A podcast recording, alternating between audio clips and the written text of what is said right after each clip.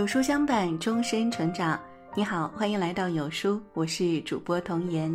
今天我们要分享的文章是：人为什么要早起？答案让人吃惊。现在知道还不晚，一起来听。你身边有没有这样的人呢？他们认为白天只适合工作，夜晚才是生活的开始。哪怕困了，也要玩手机到凌晨三四点，再一觉睡到下午醒。每天昼伏夜出，像蝙蝠一样活动。一定有吧？说不定还劝过多次不听。但他们并不知道熬夜对身体会产生多大的伤害。随着生活条件好了起来，熬夜的人群也越来越多。但无论是什么原因熬夜，熬夜本身都是不利于身体健康的事儿。时间久了，伤害更大。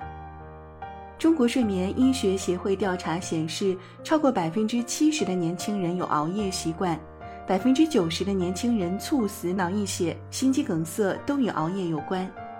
这份调查虽是针对年轻人，但人到中年，因为生活压力的增加，熬夜的频率也不少。这份调查显示，也同样值得我们警惕。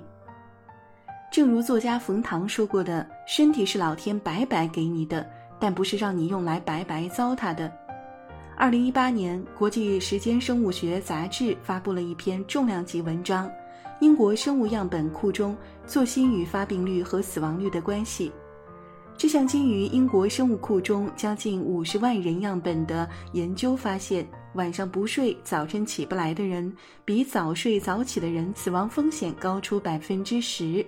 熬夜是种假勤奋，看似每天的时间多了，其实啊是在透支第二天的时间，而第二天又会来透支第三天的时间。熬夜没有好处，如果一定要说有的话，那就是省下一顿早餐的钱，但却付出了健康的代价。国外学者曾花费五年时间研究了一百七十七位白手起家的成功人士的日常习惯，得出一个结论。百分之九十九的成功人士都有早起的习惯。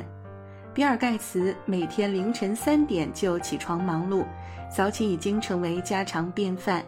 李嘉诚在八十多岁高龄依然保持早起的习惯，无论多晚睡，第二天早晨六点都会准时起床。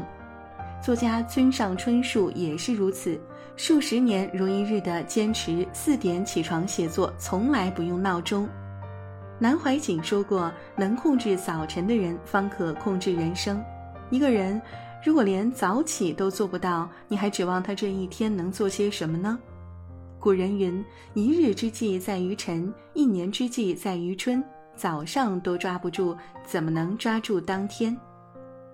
早起的人比熬夜的人更强大，也更可怕，因为他们往往更自律、更积极。亚里士多德说过。在天亮之前起床是个好习惯，这将有助于你的健康、财富和智慧。不熬夜，勤起早，对身体的好处有很多。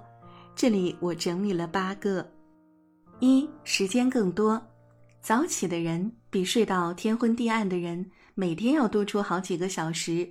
不积跬步，无以至千里，滴水终究会穿透石头。每天的几个小时就是你超越同龄人的捷径。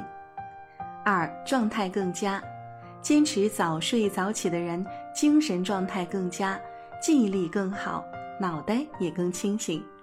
无论做事、成长还是其他，效率都要比熬夜的人快得多。三，身体更好，自古以来，人们日出而作，日落而息，跟随着大自然的规律来生活。体内的生物钟早已经习惯了如此。如果熬夜的话，生活不规律，作息紊乱，身体就容易出现疾病。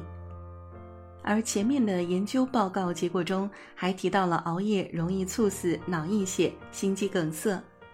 坚持早睡早起，也就降低了这些风险。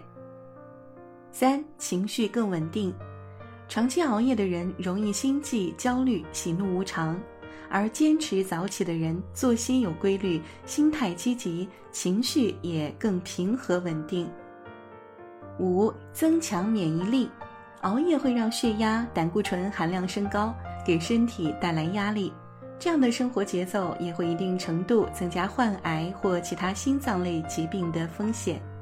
所以，杜绝熬夜，早睡早起，让血压保持在正常水平，提高自身免疫力，这才是最好的养生。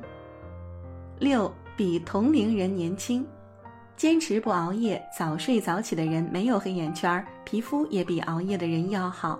长此以往，颜值上会慢慢与同龄人拉开距离。有句话是这么说的：“不求长生不老，但求同龄人比我老。”七更靠谱，早起比熬夜更可怕。熬夜可能靠忍耐，但却对身体不负责。而早起靠的是自律以及对身体的珍惜。一个珍惜自己身体、每天坚持早起的人，会让人觉得更靠谱。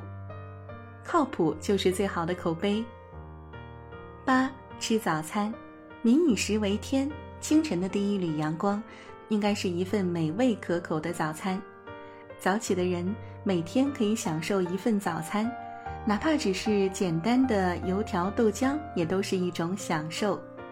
在众人皆睡我独醒的环境下，这份早餐会更美味儿。以上八点就是坚持早睡早起带来的好处喽。人生如果是一百岁，就共有八十七万六千小时。与其在睡梦中挥霍掉，不如早点起来，享受多一些时光。睁眼过生活，才是对时间的尊重。愿你也能每日早起，享受清晨的第一缕阳光。此文很重要，如果你身边有谁熬夜睡懒觉，不妨将这八个点告诉他哦。今天的文章就跟大家分享到这里了。